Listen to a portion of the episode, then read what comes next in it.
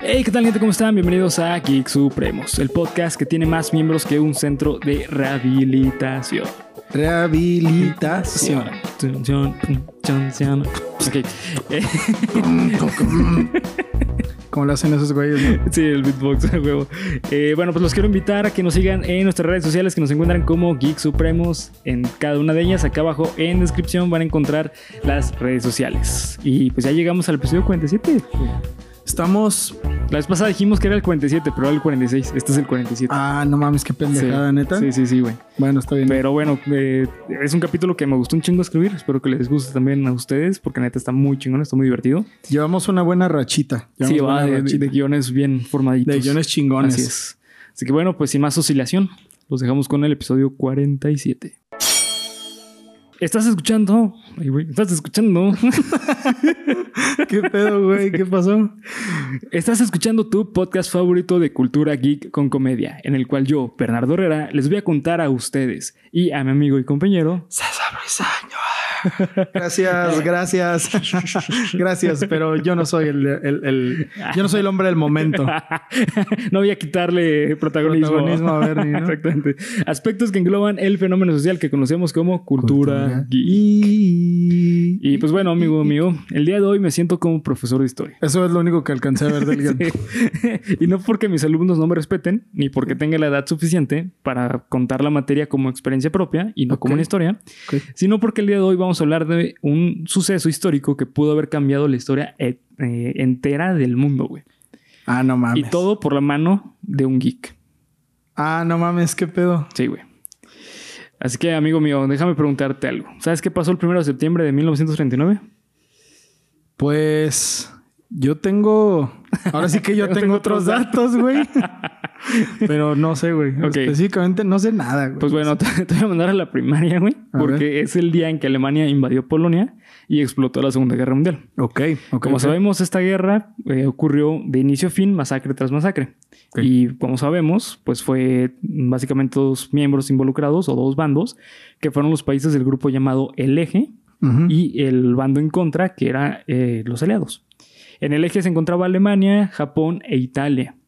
Los líderes de este bando eran Hitler, Benito Mussolini y Hideki Toyo. Creo que no es necesario que diga quién, quién era de cada nacionalidad. yo creo que ya todos sabemos. Ajá. Hideaki Anno era el líder de. Ándale, exacto.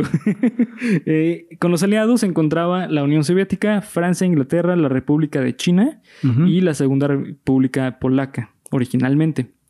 Se supone que originalmente Estados Unidos no era parte de los aliados. Sin embargo, eh, él solamente estaba involucrado eh, de manera ideológica con la guerra, eh, apoyando a los aliados. Sin embargo, en noviembre de 1941, Japón atacó la base naval de Pearl Harbor en Hawái. Y, Y- huevos. Y huevos, exactamente. De hecho, muchos expertos mencionan que este fue el inicio del fin de la Segunda Guerra Mundial. O Pues sea, sí, güey. Que esto fue lo que provocó que el- se hiciera literalmente una guerra mundial. O sea, para que se considere una guerra mundial es cuando las principales naciones más poderosas o las potencias están involucradas. Ok. Pero en este caso, literalmente era el mundo entero en contra eh, del contra el eje, güey. Contra, contra Italia, Francia, perdón, Italia, Alemania y Japón. Ok. Porque cuando entra Estados Unidos, toda Latinoamérica se metió también a la guerra. Y así fue como fue el escuadrón 401. 402. De- que de hecho, güey, como dato extra, ¿sabías que se cuenta que en la línea 7 del metro de la CDMX Ajá. hay una puerta en los túneles no mames. del escuadrón? Sí, donde se supone que guardan armamento Órale, y güey. la chingada. Es una leyenda, pues, Ajá. pero hay gente que dice que sí es muy visible o que como va, o sea, como es una puerta muy grande, como es un almacén así encabronado, sí se logra ver. Pero pues bueno, güey, ahí te la dejo. Sí, no sabía, güey. Te la dejo. Y pues bueno, con esto, Estados Unidos junto con, Cana- con Canadá y Reino Unido iniciaron en 1942 un proyecto ultra mega secreto. Ok. Que ya Que no es tan secreto, ¿no? Me imagino. Sí, en es- eh, ahorita ya no, güey, pero en ese momento sí. Ok. Que tenían como objetivo encontrar el arma perfecta para poder acabar y ganar la guerra a toda costa. Ok. A este proyecto se le conoció como Manhattan Project y estaba lidera- liderado por Robert Oppenheimer, que era un científico muy importante de la época. Claro. De hecho, hay una película que se llama, creo que se llama Oppenheimer versus Heis- Heisenberg, que es eh, histórica, una película histórica con respecto al proyecto Manhattan. Pero bueno, durante los 30 y los 40 en Estados Unidos la industria de la imprenta era una bestia económica, güey. Eh, debido a que la mayoría de las personas del país sabían leer y escribir. Esto suena como, que fue eso que tiene que ver, pero es que tiene eh, un contexto muy importante, ya que debido, eh, pues que Estados Unidos, al ser un país primermundista, la mayoría de su población sabe leer y escribir, sino es que al 100%, güey. Para 20, 30%, perdón, para 1920, 1930 es un chingo, Es un chingo, güey. Demasiado. Entonces, eh, el gobierno de Estados Unidos utilizaba la imprenta como un medio masivo de, de, De difusión. de difusión y utilizaba, lo utilizaba para campañas políticas y militares. Ok. Mucha propaganda. Y así fue como surgieron grandes cómics como lo son Capitán América y Superman. Claro. Que los dos fueron propaganda eh, militar y política. El Capitán América literalmente era contra los nazis, güey. Literalmente. Sí, Y Superman era una campaña mm, social. Porque era poner como Estados Unidos el lugar ideal hasta que un al dios, que es Superman, quiere llegar a vivir. Claro. ¿sabes?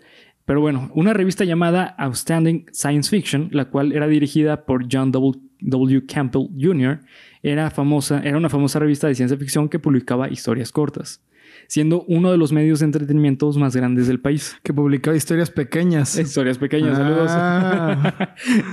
y eh, miles de personas leían esta revista. Ok. Era muy famosa. No era la más famosa, pero era muy conocida, güey. Pero bueno, mientras tanto, el conflicto de la Segunda Guerra Mundial seguía creciendo. A un punto que Estados Unidos estaba mandando soldados tras, tras soldados al campo de batalla. Y la situación, la situación no parecía mejorar por ninguna parte. De hecho, eh, ya en esta época, más o menos por los 40, eh, ya había muchos campos de concentración y eh, los nazis estaban experimentando con judíos. Ok.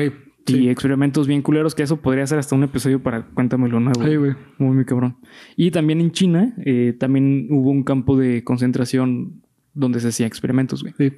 También era muy famoso. De hecho, hay una película muy cabrona que se llama El Experimento, creo. Y está súper puta mega gráfica, güey. Sí, güey. Yo, yo la vi en la universidad, güey. Neta, güey. Sí, me la puso un profesor, güey. ¿Y no te encabronaste? Sí, güey. Muy cabrón, güey.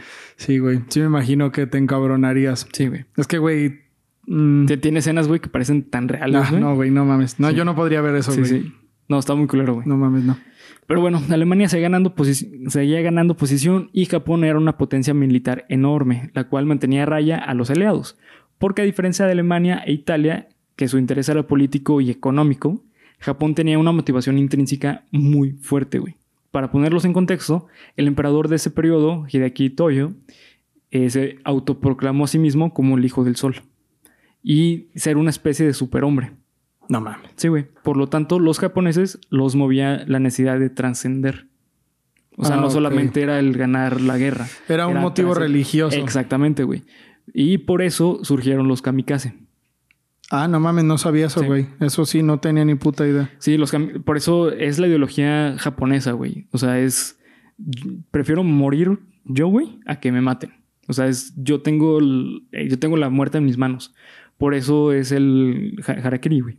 No mames, güey. Sí, sí, sí, güey. Está muy cabrón, güey. Sí, no, los japoneses, es que los japoneses están bien cabrones, güey. Están muy- E- Ellos dan todo a, a ganar, güey. Sí, güey, son muy aventados para adelante, güey. Por eso, la neta, son el país que son, güey, pero verga. Exactamente. Está muy cabrón. No, está bien culero, güey. Está muy cabrón. Y de hecho, eh, no sé si sabías, güey, pero en Japón la religión no es pública, güey. O sea, eh, Japón eh, como país es un país ateo.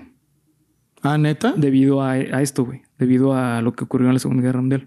Ah, no mames. Sí, y después, años después, creo que fue en los 90 más o menos, surgió un grupo religioso que se llamaba Shinrikyo, creo, que era liderado por un güey que decía que también era como una especie de semidios y, y hubo muchos atentados, eh, eh, ¿cómo se llaman? Este, bombas, carros bomba y madres. Terroristas. Terroristas, exactamente. Pero Moviendo partiendo, de lo de la guerra mundial, Eh, o como una secuela de la guerra mundial, o aparte. No, aparte, o sea, eso es aparte, güey.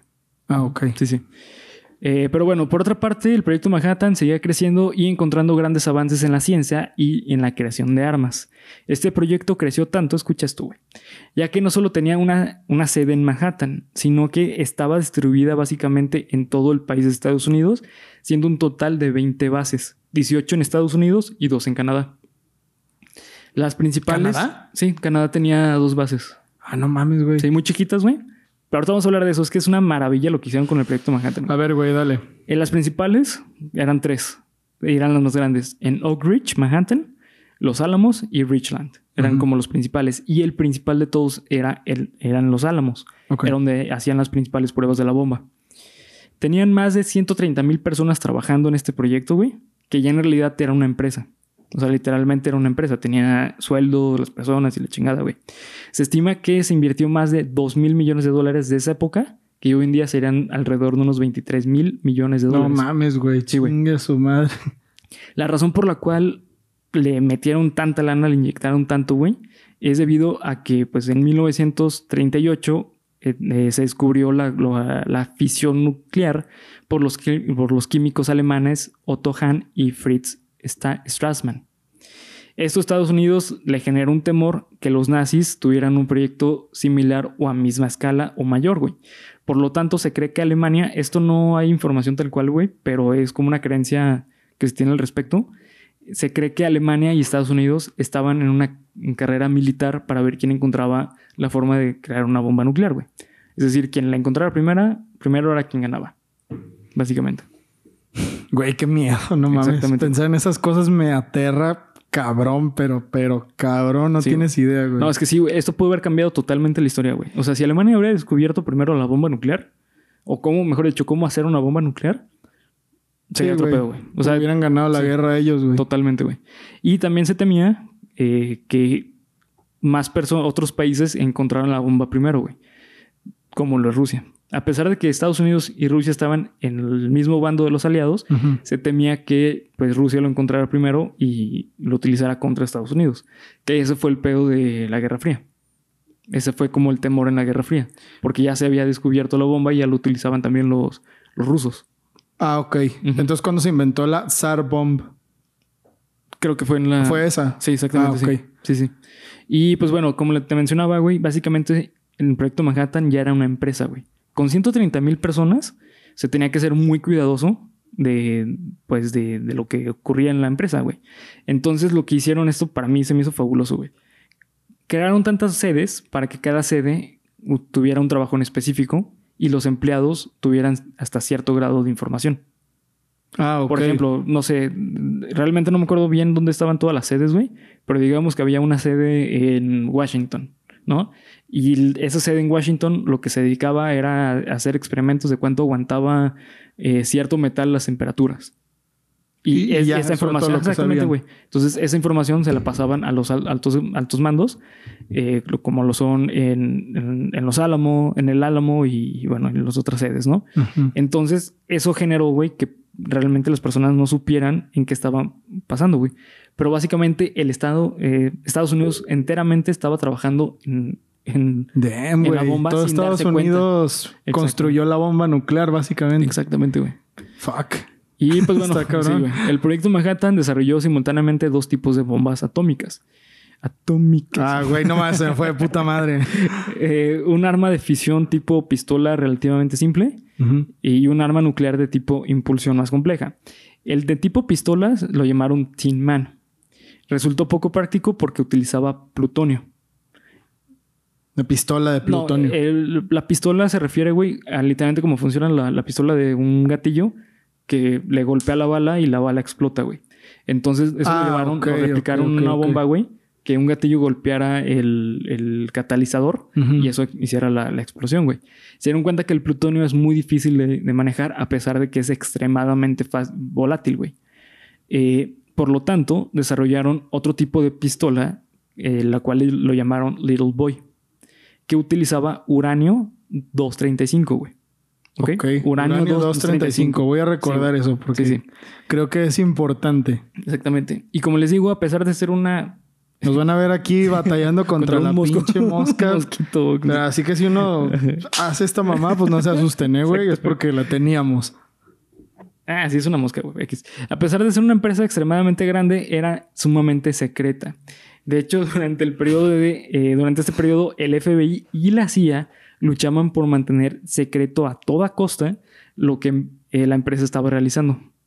A tal grado que ningún empleado más que los altos mandos sabían lo que estaba ocurriendo. Y estaban luchando contra espías rusos, güey. Literalmente como Ah, película, güey. Ok, güey. O sea, de como ahí película. vienen los espías Sí, rusos. esa fue como la primera vez en que se empezó a proteger la información militar eh, de Estados Unidos. Ok. Mientras el mundo entero seguía en guerra y la bomba atómica estaba prácticamente lista, la revista Outstanding en marzo, la, la que te mencioné hace rato, güey, Ujú. en marzo de 1944 publicó una historia corta llamada Deadline. Abajo en descripción les voy a dejar el link a esta historia corta. Está bastante entretenida, no es la mejor historia, pero bueno, te pueden pasar un buen rato. Es el contexto, ¿no? Exactamente. Pues- y bueno, pues el escritor eh, de esta historia se llama Cliff Cardmill. eh, Cardmill. Esta historia se trataba sobre una guerra alienígena entre dos razas. Y tras la creación de un arma atómica, el soldado Ivor fue mandado a destruir dicha arma atómica. Ok. ¿Ok? Y pues bueno, la historia está, es muy de los 40. El soldado Igor. Ivor, O sea, Ivor, ah, Ivor. Ivor. O sea, ruso. Pues no, eh, era alienígena, güey. O sea, era era, eran No, sí, pues, pero era como. Como una parodia a los rusos. No neces- pues puede ser, güey, puede ser, puede ser que sí. Es una de las interpretaciones. Pero bueno, eh, eh, eh, él era el bueno. O sea, en este caso, ah, Igor era el bueno. Ah, bueno, bueno. Sí. Y pues bueno, esta historia, a decir verdad, sí es, es, mm, está muy en los 40 tiene diálogos muy pendejos, güey. Eh, cito. Sabía que estaba planea- eh, peleando con una mujer después del primer in- instante de contacto. Se sorprendió en cierta medida, pero no lo suficiente para afectar su eficiencia. Un golpe cortante y ella quedó inconsciente a sus pies. Después dijo, podrías matar a un hombre mientras dormía, pero la naturaleza había plantado una profunda aversión en tus instintos a matar a una mujer indefensa. ¿Sabes? Sí, güey. Muy estilo eh, James Bond. Sí, güey. Pero de hecho, pirata, justo en eso pensé, güey. Así Sí, como, no mames, es. James Bond, güey, a la verga. Exactamente. Están en un casino y la verga, ¿no? sí, güey. Pero bueno, en esta historia, eh, en esa eh, corta deadline, menciona que el arma atómica funciona con base a una reacción nuclear por el isótopo urano- uranio 235. Ah. Exactamente. Pero le atinaron, güey, o, o lo revelaron. Ahor- Ahorita vamos a hablar de A eso. ver, a ver, dale. Al poco de tiempo puta madre. al poco tiempo de ser publicada Deadline, el FBI, el FBI buscó al dueño de la revista y también al escritor. Y lo investigó, eh, con los investigó con temor de que estuvieran relacionados al proyecto Manhattan y de alguna forma eh, estuvieran sacando información por la similitud tan cercana que tenía con la bomba real, güey. De hecho, la describe pues como una bomba normal, obviamente, güey. Pero la forma en que funciona el cataliza- catalizador es exactamente igual a la bomba nuclear, güey. No mames, güey. Sí, güey. Tras la investigación, eh, el FBI, con eh, este John W. Campbell, que era el dueño de la revista, se autoproclamó como el verdadero creador intelectual de la historia. Y que le dio la idea a Carmill sobre una bomba nuclear que usara uranio 235. Esto al proyecto Manhattan obviamente no le gustó, güey, y le, pues, este, por eso fue que in- investigara con, con, eh, el FBI. Pues resulta que Campbell en 1927 trabajó en una fábrica la cual trabajaba con productos radioactivos. Esto es también otro contexto muy importante, güey. En los 20 Estados Unidos, desde Francia, bueno, principalmente desde Francia, se empezaron a, a encontrar los usos del radio que fue cuando la- los, eh, ¿cómo se llama? Los, des- los descubridores de, del, este, del, sí, un nombre, del elemento fallecieron por el uso desmedido de ellos, güey. Ok, sí. y en acuerdo. Estados Unidos abrieron muchas fábricas que utilizaban pintura con radio Ujú. Para darle luminosidad a ciertas cosas, güey. A los relojes y madres así, güey. Y muchas personas muri- murieron por esto, güey. Ok, y de ahí salió la idea. Ahí, de ahí salió la idea, la cual fue una fábrica para los que ayudó a los principios del entendimiento de cómo funcionaba lo- el uranio. Y además Campbell alegó que la información sobre el isótopo era de fácil acceso, siempre y cuando tuvieras un poco de noción de la radioactividad. Pero entonces, o sea, fue como de. Eh, Ustedes saben todo de nuestro proyecto súper secreto de la bomba con uranio 235. No mames, ¿cuál proyecto o qué pedo? No tan- tal cual así, güey. Simplemente fue como, o sea, eh, utilizaron el- la excusa de que estaban hablando de una guerra y de que, o sea, que eso, ese tipo de temas pudiera ser peligroso, güey. Ah, ok. ¿Sabes? O sea. Llegaron con, e- con eso, güey. Pero pues por las preguntas que le hicieron, obviamente este Campbell dijo, ah, pues es por Es porque le atinamos. porque güey. latinamos, exactamente, güey. Ah, no mames, güey. Y el FBI eh, canceló la publicación de esa historia a pesar de que ya había sido publicada, güey. Entonces se retiraron de los puestos de revistas Ah, y ok. madres así, güey. Pero ni fue como de, no, escríbela otra vez. No, güey, chingaste a tu madre con tu publicación de Sí, esta. Sí, historia. sí. Exactamente, güey. Y ahorita esa historia, si tú la tienes en físico, güey, tienes una 10 casas, güey, ¿sabes? O sea, sí, es súper alta coleccionable, güey. No mames, güey. ¿Cómo dijiste que se llama? Deadline. Deadline. Qué perro, la, historia, la, historia corta se llama Deadline y la revista se llama Outstanding Science Fiction. Ahora, con eso, Sí. tú dices, ah, es que la, la historia está muy X, güey, no sé qué. Pero a mí cuando es- estas cosas tienen tanto contexto, Sí. se me hacen tan perras, güey. Es que fíjate, güey, que yo creo que se hubiera escrito de una mejor manera con los diálogos y la manera en que se desarrolla la historia porque es muy straightforward. Es decir, de punto A a punto B. El bueno descubre el plan, lo desmantela, gana, Y se queda con la chica, ¿no? Ándale, exactamente, güey. Exactamente, así es la historia, güey. De hecho, literalmente la manera en que cierra la historia es como esta misión se ha cumplido, ¿sabes? O sea, el fin, sí, güey. Sí, huevo, sí me imagino, Sí, güey. Eh, pero bueno, un año después de la publicación de esta historia, en 1945, en Europa la guerra había terminado, ya que los nazis habían, se habían re- rendido y Hitler se había suicidado, o al menos esa es la historia oficial. Sin embargo, en Asia la guerra seguía, debido a que Japón seguía poniendo resistencia y eh, había conquistado a Corea, Corea, del- Corea, güey. Y de ahí fue cuando surgió Corea del Sur y Corea del Norte. Ujú. Sin embargo, eh, eh, perdón. Así que Estados Unidos decidió llevar a cabo el objetivo del proyecto Manhattan: terminar la guerra a toda costa. Lanzando, Hasta se me puso sí. la piel chinita, güey. lanzaron en Hiroshima a Little Boy, el nombre de la bomba original, el 6 de agosto de 1945. Y tres días después, en Nagasaki, a Fat Man, otra bomba atómica que funcionaba exactamente igual. Sí. Con esto Japón se ri- rindió y, y con esto el país eh, entero quedó devastado, tanto moral como económicamente y mili- militarmente. Las consecuencias al respecto a dicho ataque eh, tan atroz generó que Japón se deslindara totalmente de la religión y pues con esto eh, básicamente Japón hoy en día es un- el único país ateo de la, de la historia de la humanidad. güey. ¿Hasta qué punto eso será bueno? Yo creo que es muy bueno, güey. Yo también. Y de hecho, si te das cuenta, se me hace muy cagado, güey. Eh, los tres países del eje, Italia, Alemania y Japón, quedaron destruidos y ahorita son tres potencias mundiales. Bueno, Italia no tanto, güey. Era. Era, hace unos años eh, por la Unión Europea. güey. Sí, después, eh, después cuando entró en crisis Grecia y todo ese Sí, pedo valió fue, verga. Fue cuando España, Grecia Ajá, eh, como por allá el 2009. Ocho, ajá, pero sí. era, era potencia. Era potencia, exactamente. Y Japón hoy en día es una potencia e- económica, tecnológica, cabroncísima. No sé si tenga mili- eh, milicia. Tengo entendido que no. Tengo entendido que se quedaron sin. sin Creo, creo que sí, creo, que- creo que los que no tienen ejército son Budapest y esos países europeos que eran Suiza. parte del Tratado de Versalles, que fueron los que, no, güey, Alemania, te fuiste a la verga y desde entonces ellos tampoco tienen ejército para evitar eso. Creo que Japón sí tiene, o fuerza naval. Es que del, lo de Fukushima, los que salvaron a muchas personas fueron los de la milicia, los de los navales. Sí, sí, cierto. Pero a lo mejor estoy diciendo mamadas, ¿no? No lo sé, pero según yo sí tienen ejército. Sí. Los que no tienen ejército son los europeos, medios europeos. Sí, los, los, los que de hecho fueron los neutrales que quedaron en la guerra mundial, como lo de Suiza. Suiza fue neutral, güey. Y varios países europeos. Entonces, a lo mejor por eso, güey, quién sabe. Pero sí, güey, esta fue la historia de cómo un geek casi hace que Estados Unidos perdiera la, la guerra mundial. Porque, güey, imagínate que esta historia se ha hecho famosa. O sea, porque literalmente fue un año, un año antes de que la bomba se lanzara, güey. ¿Sabes a qué me recuerda? A esa, a lo de la masacre de Múnich. Ajá. Que ándale, los sí. terroristas están viendo el, la movida en la Sí, tele. Exactamente. Ah, pues güey. hace cuenta, güey, de que mira, me encontré este periodiquito, güey, que me da una muy buena idea, Sí, cabrón. exactamente, güey. Que eh, de hecho también después encontraron que los. que varios trabajadores de la, del proyecto Manhattan se eh, revelaron mucha información, güey. Se los vendieron a los rusos. ah, no mames. Sí, güey. Tal Se, cual. se encontró después, años después. Entonces, pues realmente no es que estuviera dando tanta información este cuate, pero sí era muy posible de que a lo mejor adelantara las cosas, güey.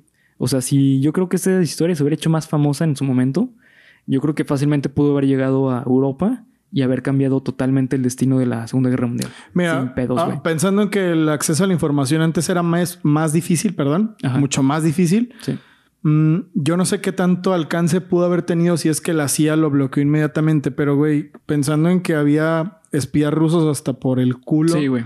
yo creo que a alguno le llegó eso, ¿no, güey? Sí, es muy probable. güey. Probablemente alguno lo vio, probablemente alguno sí se hizo con esa información y lo lograron, porque, güey, no sé, pero hasta donde sea la Tsar Bomb es la madre de todas las bombas nucleares. No hay bomba nuclear más es la, poderosa que la de hidrógeno, ¿no?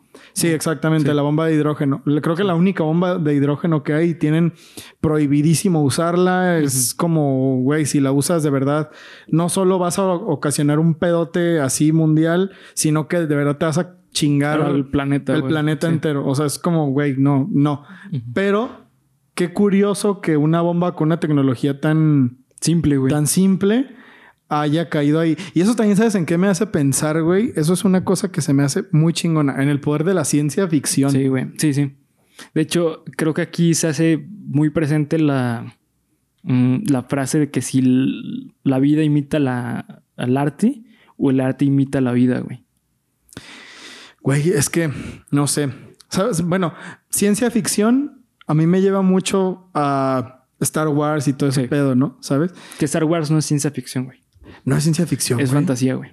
Tal cual. Es fantasía, güey. Pero no crees que algunas de las cosas que hay. Bueno, no te creas, no. No, nada, güey. No, nada, O sea, es que simplemente cambia, por ejemplo, en lugar de naves espaciales a, a barcos. Sería lo mismo, güey. Ah, bueno, en lugar sí, de sables razón. de luz, sables normales, güey. No se explica, pues. Bueno, sí, te decían que, ah, güey, el sable de luz funciona gracias a un cristal mágico. Pero eso lo no agregaron después, güey. Pero bueno, más bien yo me refiero a que a la ingeniería detrás de Star Ah, Wars, sí, claro, ¿sabes? sí. Como de que, güey, a lo mejor crear un que se ha evaluado, pues crear una, un satélite artificial como lo es la Estrella de la Muerte podría ser posible por esto y esto y esto y esto y esto. Como o el güey que construyó el verdadero sable de luz de fuego, ¿viste esa mamá? es el de plasma el que te Ajá, ah, pues tú me dijiste, güey, Sí, es cierto. M- Vi ese video gracias a, que Bernie me dijo y fue como de, güey, no mames, o sea, de verdad es así, güey, sale, Sí. sale hacia arriba, es una puta locura. Pero no lo puedes mover, güey. Ah, no, güey, pero no mames, imagínate ya, o sea, güey, lo tienes así en la mano, no mames. Y luego que se calentaba mucho, güey, entonces lo que lo tenían que apagar. Verga, güey, eso me hace... Es un avance, es un avance, Es un avance, güey. Eso es a lo que me refiero con hasta dónde llegarán los principios de la ciencia ficción para no ayudar, para hacer avances, para crear cosas en la vida real, Sí. como, como los robots, güey. Como Sí. los autómatas, como lo- las historias de los robots Güey, que... es- no, no te vayas tan lejos. El celular. El celular. El, el concepto del celular surgió gracias a Star, Star Trek, güey. Star Trek Ah, ¿no tenía un aparatito, neta? sí, güey, que literalmente como los eh, flip, flip phones, como el Motorola Razer y así, güey. Sí. Era exactamente igual, o sea, lo, lo doblaban y con eso se comunicaban con la nave, güey. Y los teletrans- lo teletransportaba a la nave, güey. ¿Sabes? O sea, es el mismo concepto. Obviamente nosotros no transportamos, pero nos comunicamos con cualquier persona. Ah, no mames, güey. Sí, güey, No sabía que de ahí venía. Eh, simplemente el padre de la ciencia ficción es Julio Verne. Julio Verne tiene un chingo de historias que en su época eran imposible pensar, güey, como ir a la luna. sí, es verdad. Es ¿sabes? verdad. Y ni tanto se tardó, güey. 100 años Sí, después fue muy poco tiempo, güey. se logró. De hecho, también él, él hablaba de aviones y cosas Sí, así, ¿no? sí, o sea, cosas, máquinas que... Julio Verne es 1800 mediados, 1800 Mil- inicios, ajá, ¿no? Algo sí, así. sí. Si la memoria no me falla. Y el avión, pues, que salió como en mil... O sea, el primer vuelo de los hermanos Wright fue en los 900. 900, güey. Entonces, a eso, ese es mi punto, güey. Como de puta madre. Qué genial. Qué genial es la ciencia ficción en general, güey. Pues de hecho, Einstein se, se basaba mucho en conceptos de ciencia ficción para hacer sus teorías o su... o su- sí, pues sus teorías, güey. De hecho, hablando de Einstein, él fue un- una parte muy importante para la bomba nuclear porque cuando se empezó a planear lo del proyecto Manhattan, él firmó eh, que sí era posible hacer una bomba nuclear, güey. Y años después, él dice que se arrepiente Sí. por haber hecho eso. Que De hecho, las declaraciones que hay de. Bueno, de. a- además de Einstein, porque esa es escrita, ¿no? Porque nunca lo grabaron. Pero esta es entrevista con Oppenheimer en la que Sí. él dice que me he convertido en la muerte. la como muerte. Sí, güey. Esa entrevista hasta da miedo, güey, Sí. porque el vato está así. Sí, no, el, el vato quedó deva- devastado, güey. Devastado el vato. Devastado el vato. Sí, güey. Pues es que, güey, imagínate, o sea. no fue un invento que, bueno, de alguna manera ayudó. No, es que no, güey. No, no puedo decir eso. No, güey. No puedo decir que ayudó. O sea, sí. la que- guerra terminó. Sí, eso sí. Pero, ¿a qué costo? Ah, exactamente, güey. O sea, las recreaciones del el impacto, del lugar de impacto de la bomba, no sé si todavía haya, pero están esas.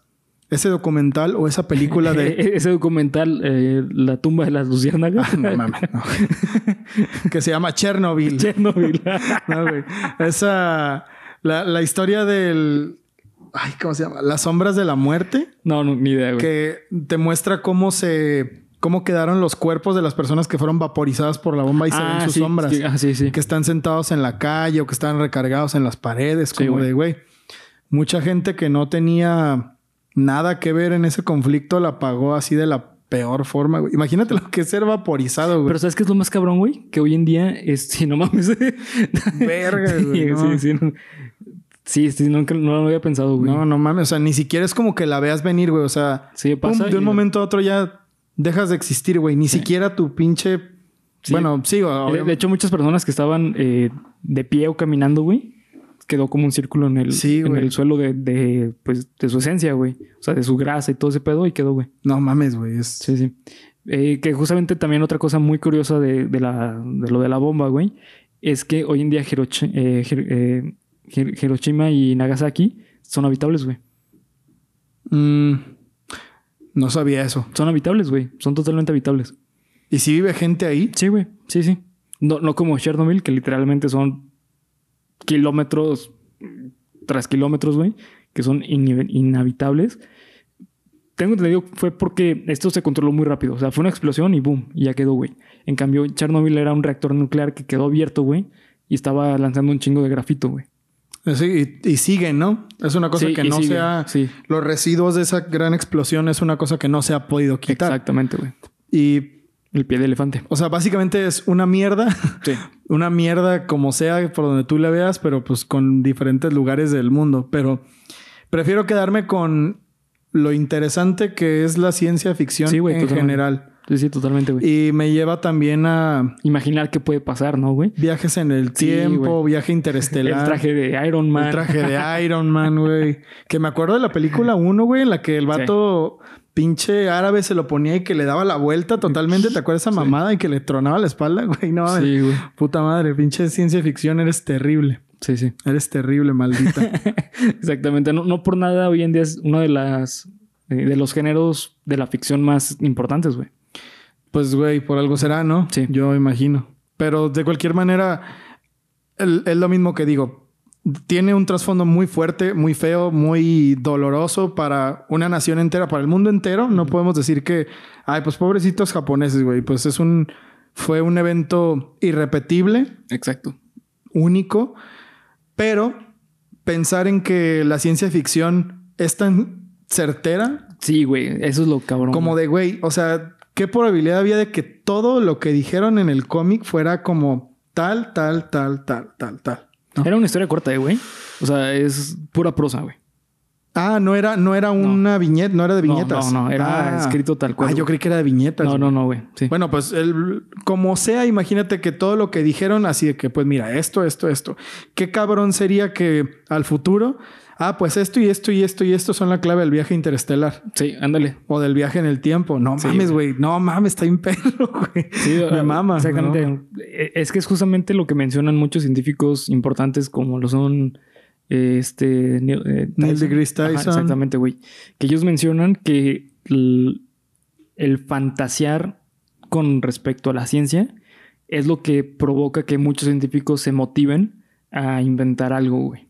O sea, los inventos son una creación del humano que surgen desde una necesidad fantasiosa. Cierto. Exactamente, güey.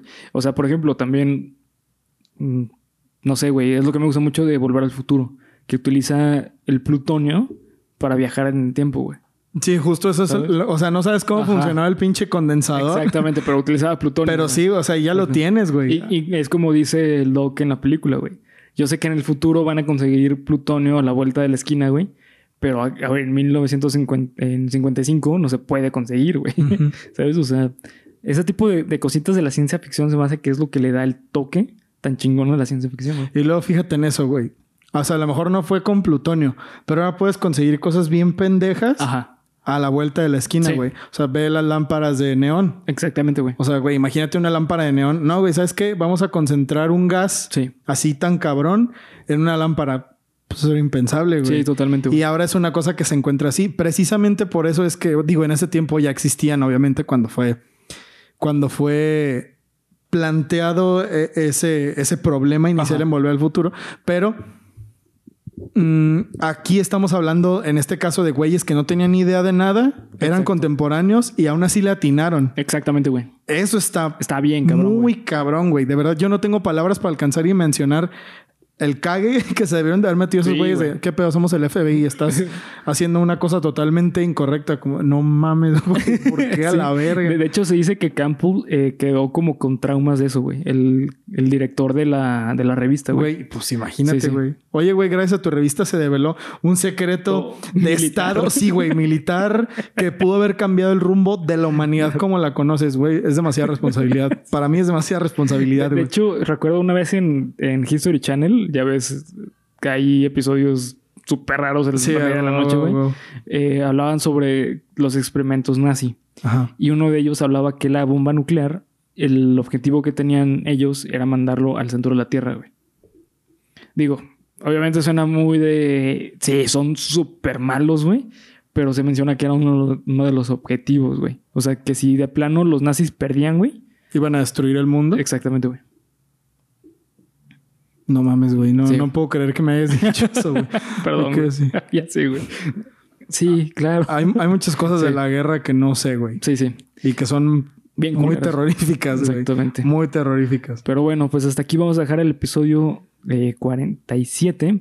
Espero que les haya gustado. Como a mí me gustó escribirlo, se me hizo una historia chingoncísima, güey. No mames, otro pedo, güey. Sí, güey. Creo que voy a empezar a traer más historias así Sí, históricas, güey. Eh, pero bueno, pues espero que les haya gustado. Ya saben que cualquier duda o comentario acá abajo en la sección de comentarios y también recuerden que acá abajo en comentarios van a encontrar el link a leer esta historia que si les gusta la ciencia ficción clásica les va a encantar, güey. Vale la pena totalmente. Exactamente. Entonces, bueno, pues este ya es todo. No sé si quieres agregar algo más, amigo mío. Pues nada más, empápense de ciencia ficción. La verdad es que no, nunca sobra eso, güey. La ciencia ficción es muy chingona. Léanse su material favorito, investiguen, léanse Star Trek, Sí, véanse Volver al Futuro, este, léanse, ¿cómo se llaman los pinches libros de, de... Ay, Dune. no.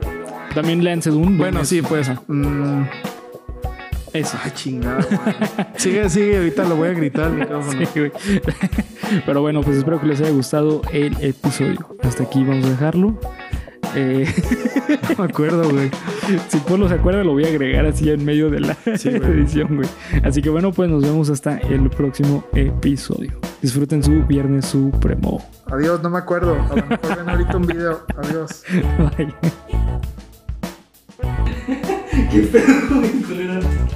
Chingado, me lo acabas de decir. Mario Besares. ¿Cómo se llamaba el güey de la luna? Ah, Julio Julio Verne, cabrón, no mames, güey, pinche idiota. ¿Quién es Mario Besares, güey? El de gallinazo, güey.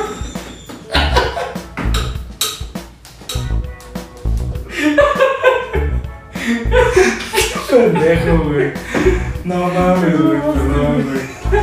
Que estaba pensando, Mario, Mario, Mario, ¿qué, güey? Mario Besares, güey. Julio Verne, güey. No mames, si lo acabas de decir. Chinaco. No mames, güey, no puede ser posible, güey. Chimbécilo.